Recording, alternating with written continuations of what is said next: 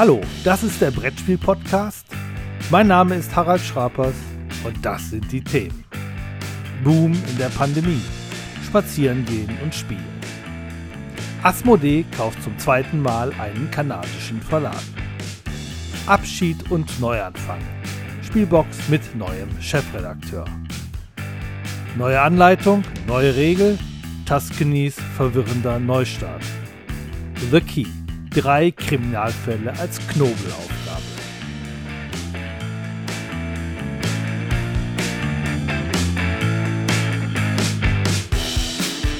Spazierengehen und Brettspiele. Viele Medien berichten über die neue Lust am Spazierengehen. Über die Brettspiele wird leider etwas weniger berichtet. Da sprechen aber harte Fakten, nämlich die Umsatzzahlen für den Aufwärtstrend, während über den Spazierengehen-Trend eher anekdotisch erzählt wird. Gewisse Parallelen finde ich durchaus erkennbar, denn ganz offensichtlich gehen heute Leute spazieren oder greifen zum Spiel, die das eigentlich gar nicht so super gerne mögen, sondern sie sind dabei, weil sie dabei sein wollen, wenn sie gefragt werden, ob sie mitgehen oder mitspielen. Ausreden gibt es ja keine. Niemand kann behaupten, schon in der Kneipe, dem Theater oder sonst wo verabredet zu sein. Und deshalb, wir gehen also gemeinsam spazieren, auch wenn das sicherlich nicht mein Hobby ist. Das äh, mag inzwischen schon in manchen Familien vorgekommen sein. Da schlägt jetzt plötzlich sogar jemand ein Spiel vor, der es bisher noch nie getan hat. Er oder sie hat immer gerne mitgespielt, aber das war's dann auch. Und das hat sich jetzt in der Pandemie verändert. Die Umsatzzahlen des Jahres 2020 sprechen für sich. Die Steigerung liegt äh, je nach Segment Kinder- bis Erwachsenenspiele zwischen 11 und 37 Prozent. Kinderspiele also am wenigsten. Scheinbar wurde schon vor der Pandemie gelegentlich ein Spiel für die Kleinen gekauft. Während für das Spiel unter Erwachsenen oder Jugendlichen, da gibt es noch ein Riesenpotenzial. Asmodee, um diesen international aufgestellten Konzern als Beispiel zu nennen, meldet eine Umsatzsteigerung um mehr als 30 Prozent. Asmodee nennt in seiner Meldung auch ein Beispiel, nämlich Just One, das Spiel des Jahres 2019. Das hat nämlich gegenüber dem üblicherweise sehr starken Trophäenjahr nochmal um 15% wachsen können. Just One mit den 15% plus gegenüber den 30% im Asmodee-Durchschnitt aber eher ein Underperformer ist, müssen die Bestseller wie Zug um Zug, Carcassonne und Codenames nochmal deutlich höher liegen. Hier nennt die Asmodee-Presseerklärung aber keine konkreten Zahlen.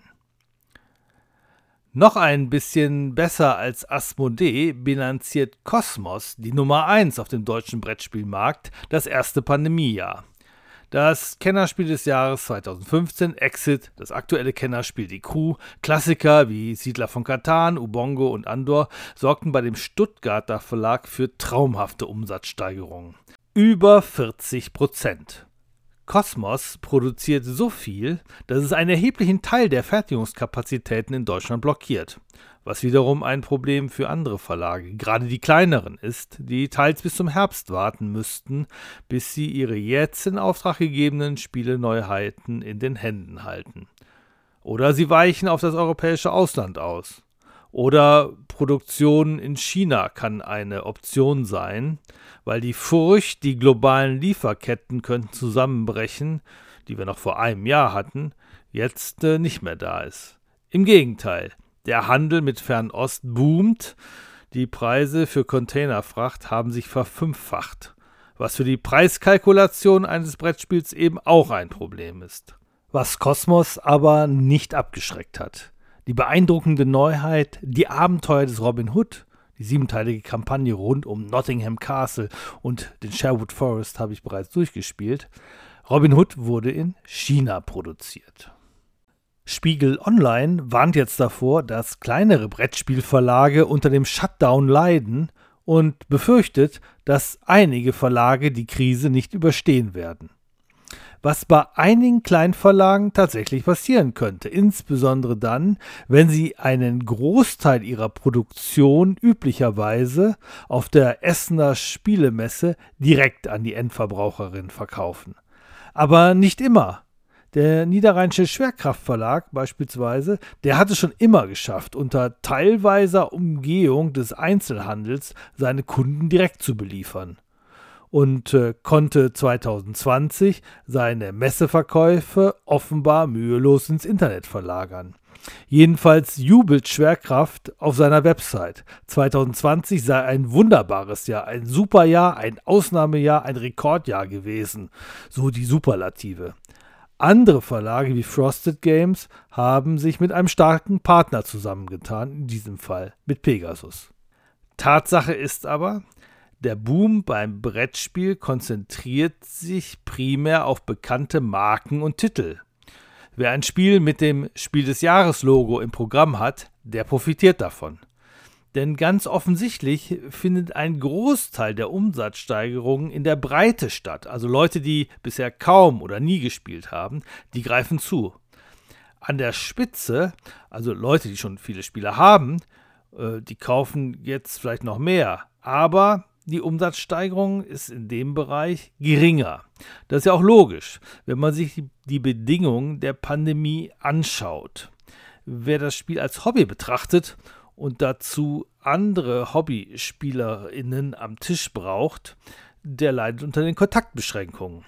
Wer das Brettspiel hingegen als Teil der Freizeit, der Alltagskultur begreift, der spielt so viel wie noch nie. Mit der Partnerin, in der Familie, in der WG.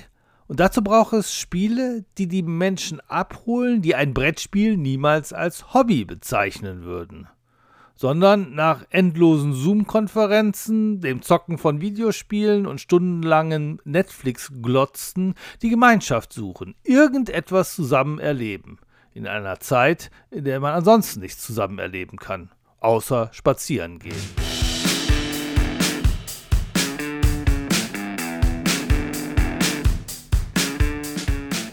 Auf Asmodee möchte ich nochmal näher eingehen. Was kann man machen, um seine Umsatzzahlen zu erhöhen? Mehr eigene Spiele verkaufen oder andere Verlage hinzukaufen? Asmodee, dieser in Paris ansässige Konzern, der einem Finanzinvestor gehört, beherrschte letzteres par excellence. Das 2020er Umsatzplus ist sicherlich auch bei Asmodee eher dem Shutdown zuzuschreiben. Aber langfristig wächst Asmodee insbesondere über Zukäufe und scheint damit schon jetzt einer Zeit vorzubauen, in dem sich die jetzt explodierenden Brettspielumsätze womöglich auf hohem Niveau stabilisieren, aber ganz sicher nicht mehr in die Höhe schießen. Asmodees neuester Zukauf der Verlag Plan B Games, der der Franco-Kanadierin Sophie Gravel gehört. Auf der einen Seite war das keine sehr große Überraschung, denn Asmodee hatte schon im letzten Jahr den Vertrieb der Plan B Neuheiten übernommen, der früher über Pegasus lief. Auf der anderen Seite ist die Transaktion aber durchaus bemerkenswert. Asmodee kauft damit den Sophie Gravel Verlag zum zweiten Mal. 2016 hieß ihr Brettspielverlag allerdings nicht Plan B, auch nicht Plan A, sondern Sophie Gravels damaliger Verlag veröffentlichte die Spiele unter den Markennamen Philosophia und Siemen. Als der Verkauf unter Dach und Fach war, griff Sophie Gravels buchstäblicher Plan B. Sie machte einfach weiter als Verlagschefin, und zwar erfolgreich. Und sie bewies zudem, dass nicht nur ein Konzern wie Asmodee von Zukäufen profitieren kann, sondern sie beherrschte das Geschäft auch und sie akquirierte den Hamburger Verlag Eggert Spiele. Der hatte mit Camel Up bereits ein Spiel des Jahres im Portfolio. Und noch wichtiger, in der Eggert Spiele Redaktion wurde Azul zu einem Erfolgsspiel geformt. Azul, das Spiel des Jahres 2018. Diese Neuheit war der Paukenschlag, mit dem Plan B Games auf der Verlagsbühne ins Scheinwerferlicht trat. Inzwischen hat Plan B das kreative Zentrum um den Namensgeber von Eggert Spiele, Peter Eggert, allerdings verloren an eine weitere Verlagsneugründung, Deep Print Games, die in Kooperation mit Pegasus Spiele ihre Arbeit begonnen haben. Asmodee gelingt es oft besser, die kreativen Köpfe äh, seiner Erwerbungen zu behalten. Spiele unter dem Asmodee-Logo gibt es eh nahezu gar nicht. Nach außen hin behalten die Akquisitionen quasi ihre Selbstständigkeit. Als Markenname auf dem Cover der Spiele und als externes Redaktionsstudio innerhalb des Konzerns. Asmodee verhalte sich wie ein Fußballverein, der keine eigene Jugendarbeit besitzt und sich die Spieler stattdessen zusammenkauft. Dieser Vergleich stammt nicht von mir, sondern ein Kollege hat dieses Bild entworfen. Und so ein bisschen ist da etwas dran, aber ganz stimmig ist es wiederum auch nicht. Die Torgefährlichkeit der Asmodee-Zukäufe entspricht den jeweiligen Bestsellern der gekauften Verlage. Und stolz führt Asmodee gleich acht Spiele in seiner Presseerklärung auf, die als Spiel des Jahres ausgezeichnet wurden. Wer genau hinschaut, erkennt aber Unterschiede.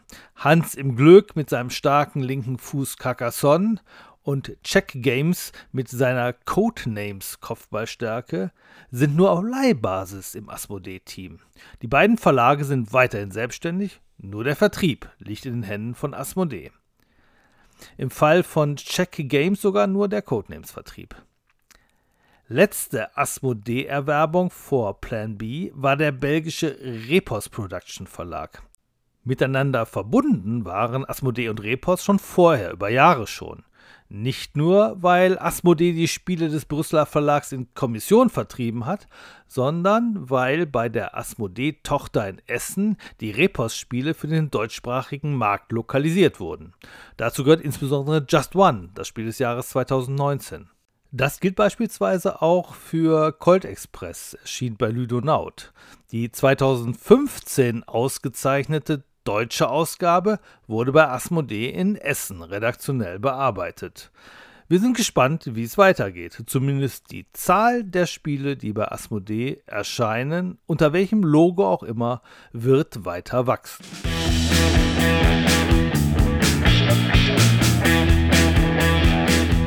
Wachablösung bei der Spielbox. Nach 19 langen Chefredakteursjahren hat Matthias Hadel den Staffelstab an Andreas Becker übergeben. Die Spielbox, für die ich nun schon seit zwölf Jahren schreibe, sie ist ein Phänomen. Sie ist immer noch die weltweit bedeutendste Zeitschrift für Brett- und Kartenspiele. Und dass Matthias Hadel vor einigen Jahren auch eine englischsprachige Edition ins Leben gerufen hat, unterstreicht diesen Anspruch. In einer Zeit, in der Printmedien unter erheblichem Druck stehen, steht die Spielbox erstaunlich gut da. Sie habe, sagt Andreas Becker in einem interessanten Interview auf kulturgutspiel.de, ihre Auflage in den letzten Jahren sogar steigern können. Und das trotz aller Online-Konkurrenz, was auch Matthias Hadel auf dem Tag der Brettspielkritik 2019 erzählte. Ich bin erstaunt, dass es die Spielbox noch gibt, aber ich stelle immer wieder fest, dass sie durchaus geschätzt wird weil das gedruckte offensichtlich einen anderen Appeal besitzt als das online verfügbare und es hat auch einen gewissen old-fashioned Charme, den eine Website, so gut sie auch gemacht ist, ähm, nicht widerspiegeln kann. Aber grundsätzlich äh, ist es aus der Zeit gefallen. Spätestens in 15 Jahren, glaubt Matthias Hadel, werde es die Spielbox nicht mehr als gedruckte Ausgabe geben. Zur erstaunlichen Geschichte der Spielbox gehört, dass sie als eine Art Schwesterblatt des Vorwärts entstanden ist, der 1876 gegründeten Parteizeitung der SPD. Rainer Müller war Anfang der 80er Jahre beim Vorwärts Verlag in der Hauptstadt Bonn beschäftigt und er hatte die Idee für ein Spielemagazin wie die Spielbox und die Rückendeckung des Verlagsgeschäftsführers Friedhelm Merz. Diese beiden Gründungsväter, beide leben leider nicht mehr, paarten hier ihren Geschäftssinn und inhaltlichen Sachverstand. Rainer Müller wurde dann auch der erste Chefredakteur der Spielbox und äh, spielte später noch eine große Rolle in der Spielebranche als Spieleredakteur. Müller hatte großen Anteil an der Entstehung der Siedler von Katan und besaß zusammen mit Klaus Teuber auch einen eigenen Verlag. Welche Bedeutung Rainer Müller und die Spielbox für die Entwicklung der Spieleszene in unserem Land hat, zeigt sich auch an den internationalen Spieltagen in Essen. Dieses weltgrößte Spieleevent geht auch auf eine Initiative von Rainer Müller zurück, der in seinem Bonner Büro die Idee für ein Lesertreffen der Zeitschrift hatte. Friedhelm Merz griff diese Idee auf und 1983 traf sich die Spieleszene dann erstmals in Essen damals noch in der VHS.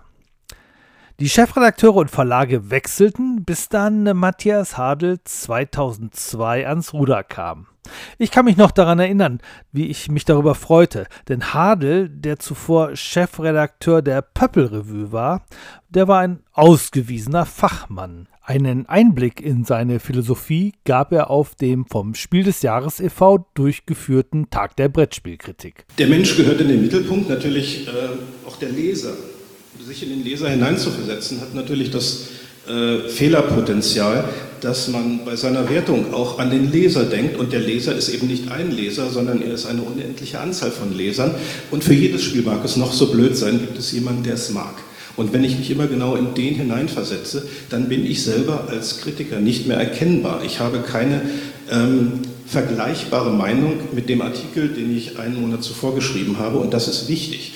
Matthias Hadel geht jetzt in den verdienten Ruhestand. Mit der Erfahrung aus 19 Jahren Spielbox plus einige Jahre in der damals im Friedhelm Merz Verlag erschienenen Pöppelrevue. Eine Erfahrung mit begrenztem Wert. Das wusste Matthias Hadel. Die Leute interessieren sich gar nicht für das, was wir aus der Vergangenheit wissen. Der Witz daran, an unserer Kenntnis, an unserer langen Dienstzeit, ist lediglich, dass wir das, was neu ist, für uns mit dem in Verhältnis, ins Verhältnis setzen, was es heute gibt und daraus Schlüsse ziehen und sie auf die neuen Spiele beziehen. Spielbox schreibt für Experten, aber ich habe irgendwann mal bei Fritter Merz das Handwerk gelernt und er hat gesagt, jeder Artikel muss für sich funktionieren. Du kannst eine Beziehung zu etwas, was es schon gegeben hat, erzeugen, aber wenn du das weglässt, muss es trotzdem funktionieren. Das bedeutet, jeder Artikel ist neu und muss in sich geschlossen sein mit allen Schlussfolgerungen, die am Ende stehen und mit allen Wertungen, die sich auf das Spiel beziehen. Jetzt steht Andreas Becker an der Spitze der Spielbox. Er war zuvor Redakteur beim Weser-Kurier. Statt auf Hochglanz wird nun auf Papier mit großem Recyclinganteil gedruckt. So wie beim ebenfalls im oberfränkischen Nostheide Verlag erscheinenden Schwesterblatt Der Spieldoch. 9000 Kilo Papier werden durch das neue Druckverfahren der Spielbox pro Jahr eingespart. Und der Wechsel im Spielbox-Chefposten wurde nun genutzt, um auch bei Druck und Layout ein paar Änderungen vorzunehmen. Mir gefällt das jedenfalls gut, zumindest bei der englischsprachigen Ausgabe, die immer erst nach der deutschen gedruckt wird. Das deutschsprachige Heft 1 2021 leidet unter unübersehbaren Anlaufschwierigkeiten im Druckbild. Probleme, die die Druckerei jetzt offensichtlich bei der englischen Ausgabe beheben konnte. Becker setzt auf eine Spielbox, die sich im Bereich der Spielrezensionen, dem klassischen Kern der Zeitschrift, insgesamt erkennbar kürzer und prägnanter fasst und die Kurzkritiken eher kleinerer, kürzerer, kompakterer Spiele wertet Becker auf, indem nun auch diese Titel von dem gesamten Rezensionsteam mit Noten bedacht werden können. Das ist sicherlich eine gute Entscheidung. Und es gibt guten Grund anzunehmen, dass Print auch zukünftig in der Spieleszene eine wichtige Rolle spielt.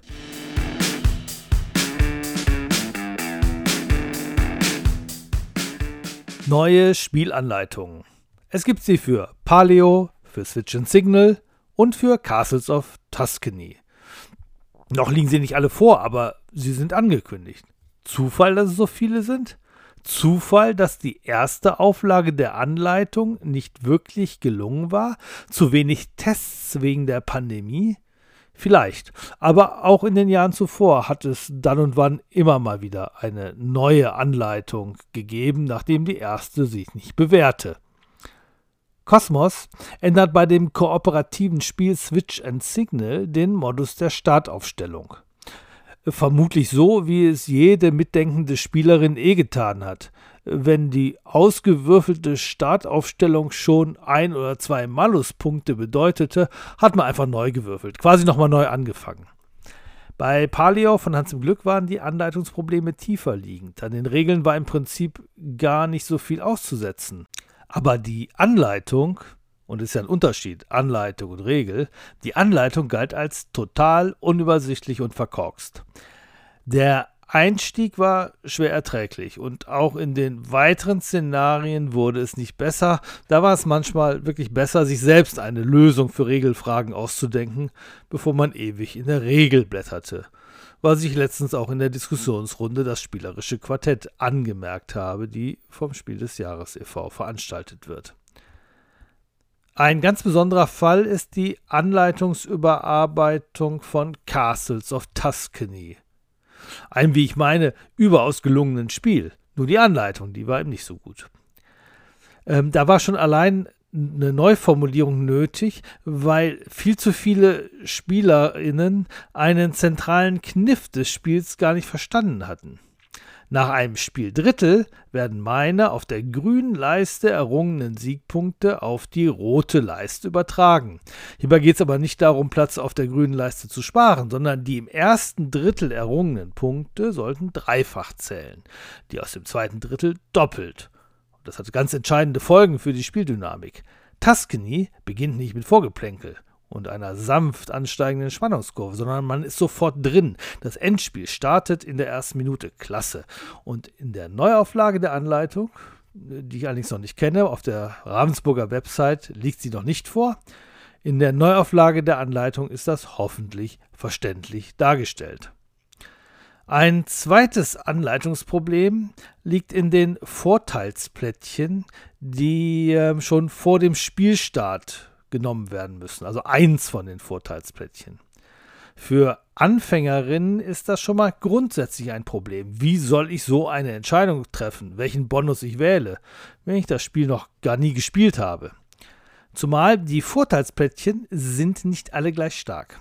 Zumindest in meinen Anfängerrunden hat sich die Plus 1 Spielkarte als Bonus als klar der stärkste Bonus herausgestellt. Deswegen, in einer guten Spielanleitung würde das so drinstehen. So habe ich es auch in meiner Rezension geschrieben.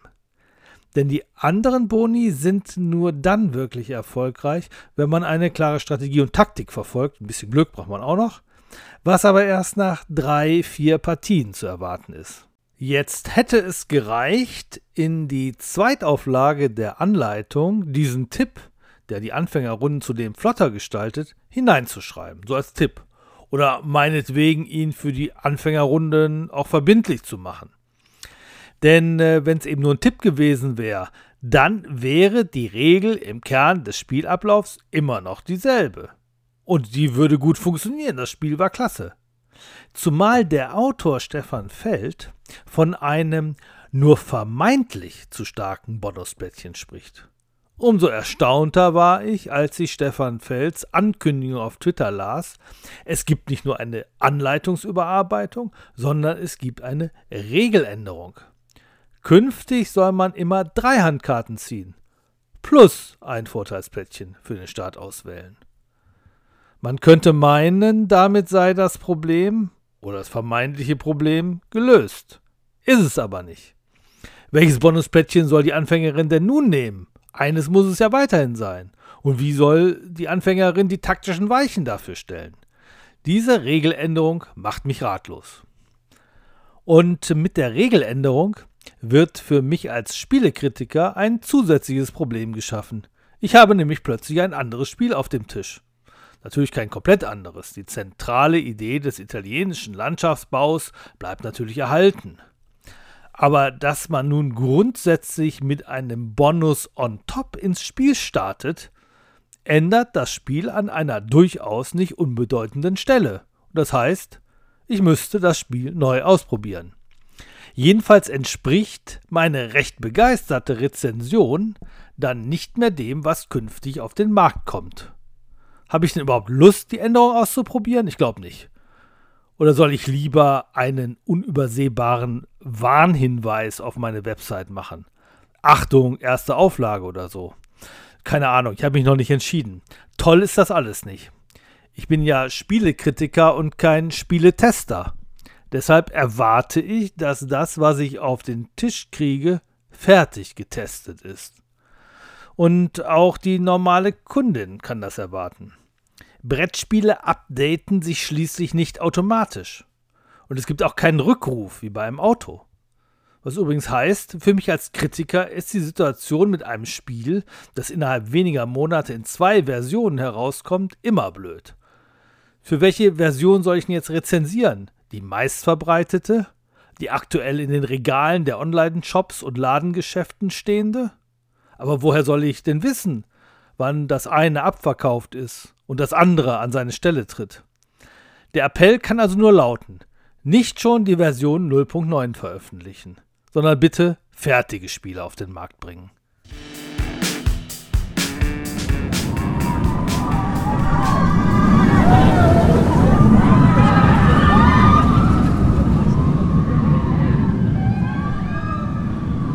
Am Ende des Podcasts werfen wir noch einen Blick ins Lucky Lama Land. Das ist ein Vergnügungspark mit Achterbahn, Autoscooter, Wildwasserbahn etc. Und dort ist es zu Fällen von Sabotage gekommen. Passiert ist nichts, die Vorfälle sind rechtzeitig aufgefallen, die Fahrgeschäfte konnten noch gestoppt werden. Auch ist offenbar klar, wer die Taten begangen hat. Aber können wir es beweisen? Die Beweislage ist äh, offenbar schwierig. Und das ist jetzt unsere Aufgabe im Spiel The Key dessen dritte und neueste Folge im Lucky Lama Land spielt. Wer kennt das uralte Mastermind, auch Superhirn genannt? Der Mitspielende versteckte eine Farbkombination hinter einem Sichtschirm. Und ich habe versucht, diese Kombination zu erraten. So ähnlich fühlen sich die drei bislang erschienenen The Key-Spiele an, allerdings wesentlich abwechslungsreicher. In Anlehnung an Cluedo gilt es, Täter und Tatwerkzeug herauszufinden und teilweise auch den Tatort und das Fluchtfahrzeug. Anders als bei Mastermind muss ich aber nicht der Mitspielenden einen Tipp geben, sondern die Tipps stehen auf Spielkarten. Und wir können im Wettbewerb gegeneinander Karten nehmen und kombinieren. Neun Fälle gibt es in jeder Spieleschachtel, die durch eine Farbe unterschieden werden, also neun verschiedene Farben. Auf den Kartenrückseiten kann man dann jeweils sehen, ob die Karte zum momentanen aktiven Fall passt.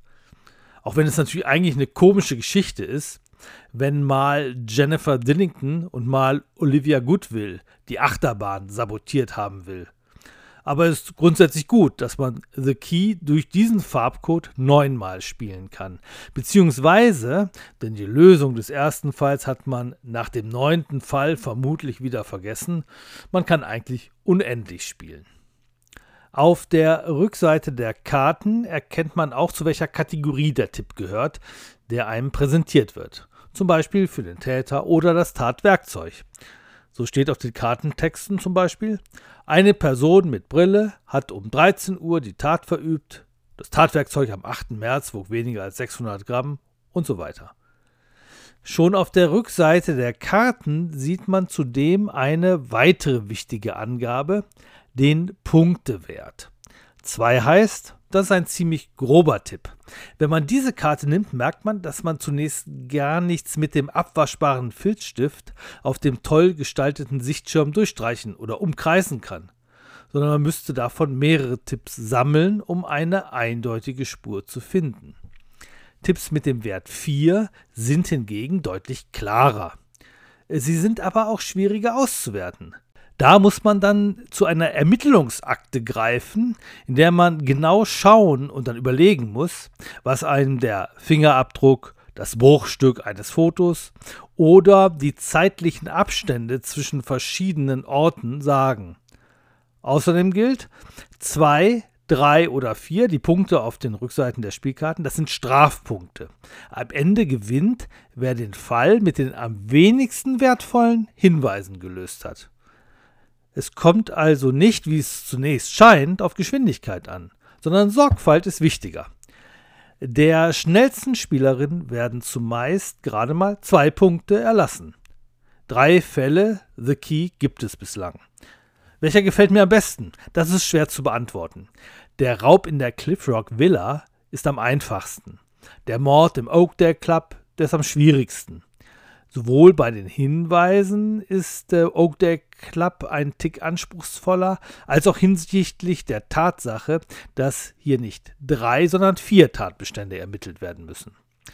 Aber dass es mehr oder weniger kompliziert ist, das sagt erstmal nichts über die Qualität des Spiels aus. Und wirklich einfach ist der Einstieg in gar keinem Fall. Auch nicht bei dem Einstiegsfall Cliff Rock Villa. Man muss sich zuerst daran gewöhnen, dass entgegen des Versprechens auf der Schachtel gar kein mit anderen aktuellen Detektivspielen vergleichbarer Fall gelöst wird, sondern eigentlich ist es ja ein Knobelrätsel. Hinzu kommt, dass Cliffrock Villa auch thematisch nicht wirklich gut ist. Äh, wenn hier nach der Farbe der Täterkleidung gefragt wird, bezieht sich diese auf die Farbe des Tauchanzugs oder der Pilotenjacke während der Flucht. Viele Spielende schauen aber, ob sie farbliche Auffälligkeiten auf der großen Abbildung erkennen, äh, die die Person ohne die Fluchtbekleidung darstellt. Da man in diesem Spiel allein hinter seinem Sichtschirm werkelt, gibt es auch kaum Hilfen von den Mitspielenden, die normalerweise gerne bereit sind zu unterstützen, um das Spiel in Gang zu bringen. Auch auf dem Foto der defekten Überwachungskamera erkennen viele Spielerinnen in der ersten Runde nichts, was sie weiterbringt. Wenn sie das Prinzip der unterschiedlichen Rätsel durchschaut haben, dann sind auch ältere Kinder sehr gerne dabei.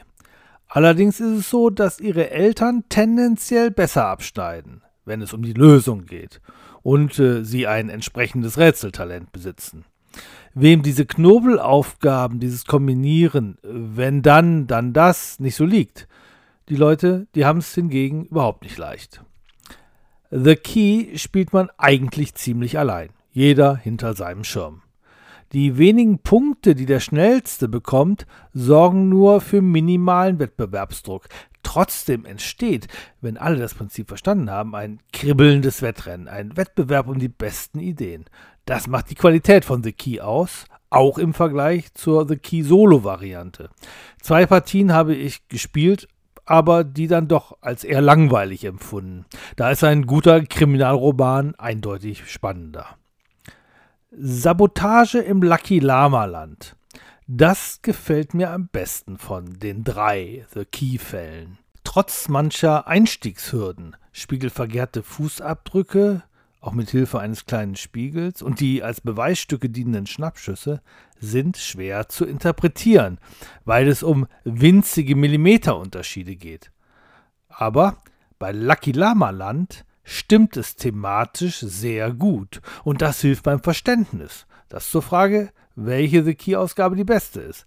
Klar ist aber auch, die Qualitätsunterschiede zwischen den Spielen sind minimal, denn letztlich ist das Grundgerüst der Spielregel identisch. Somit könnte ich mich darauf zurückziehen, dass alle drei Spiele gut sind und sagen, dann kauft sie gleich alle. Was aber auch wiederum übertrieben ist, denn The Key verbraucht sich ja nicht wie ein Escape Room Spiel oder viele Detektivspiele, die letztlich pro Fall nur einmal auf den Tisch kommen. Deswegen, wer einen Fall kennt, wird, wenn er begeistert ist, auch zum zweiten oder dritten Fall greifen. Doch ein komplett neues Spiel ist das nicht. Und Teile des Schachtelinhalts, etwa die Stifte, die hat er ja schon. Es ist eine neue Herausforderung, nicht mehr und nicht weniger. Und zwar eine spannende Herausforderung. Das war der Brettspiel-Podcast Nummer 14. Mein Name ist Harald Schrapers und ich bedanke mich fürs Zuhören. Tschüss.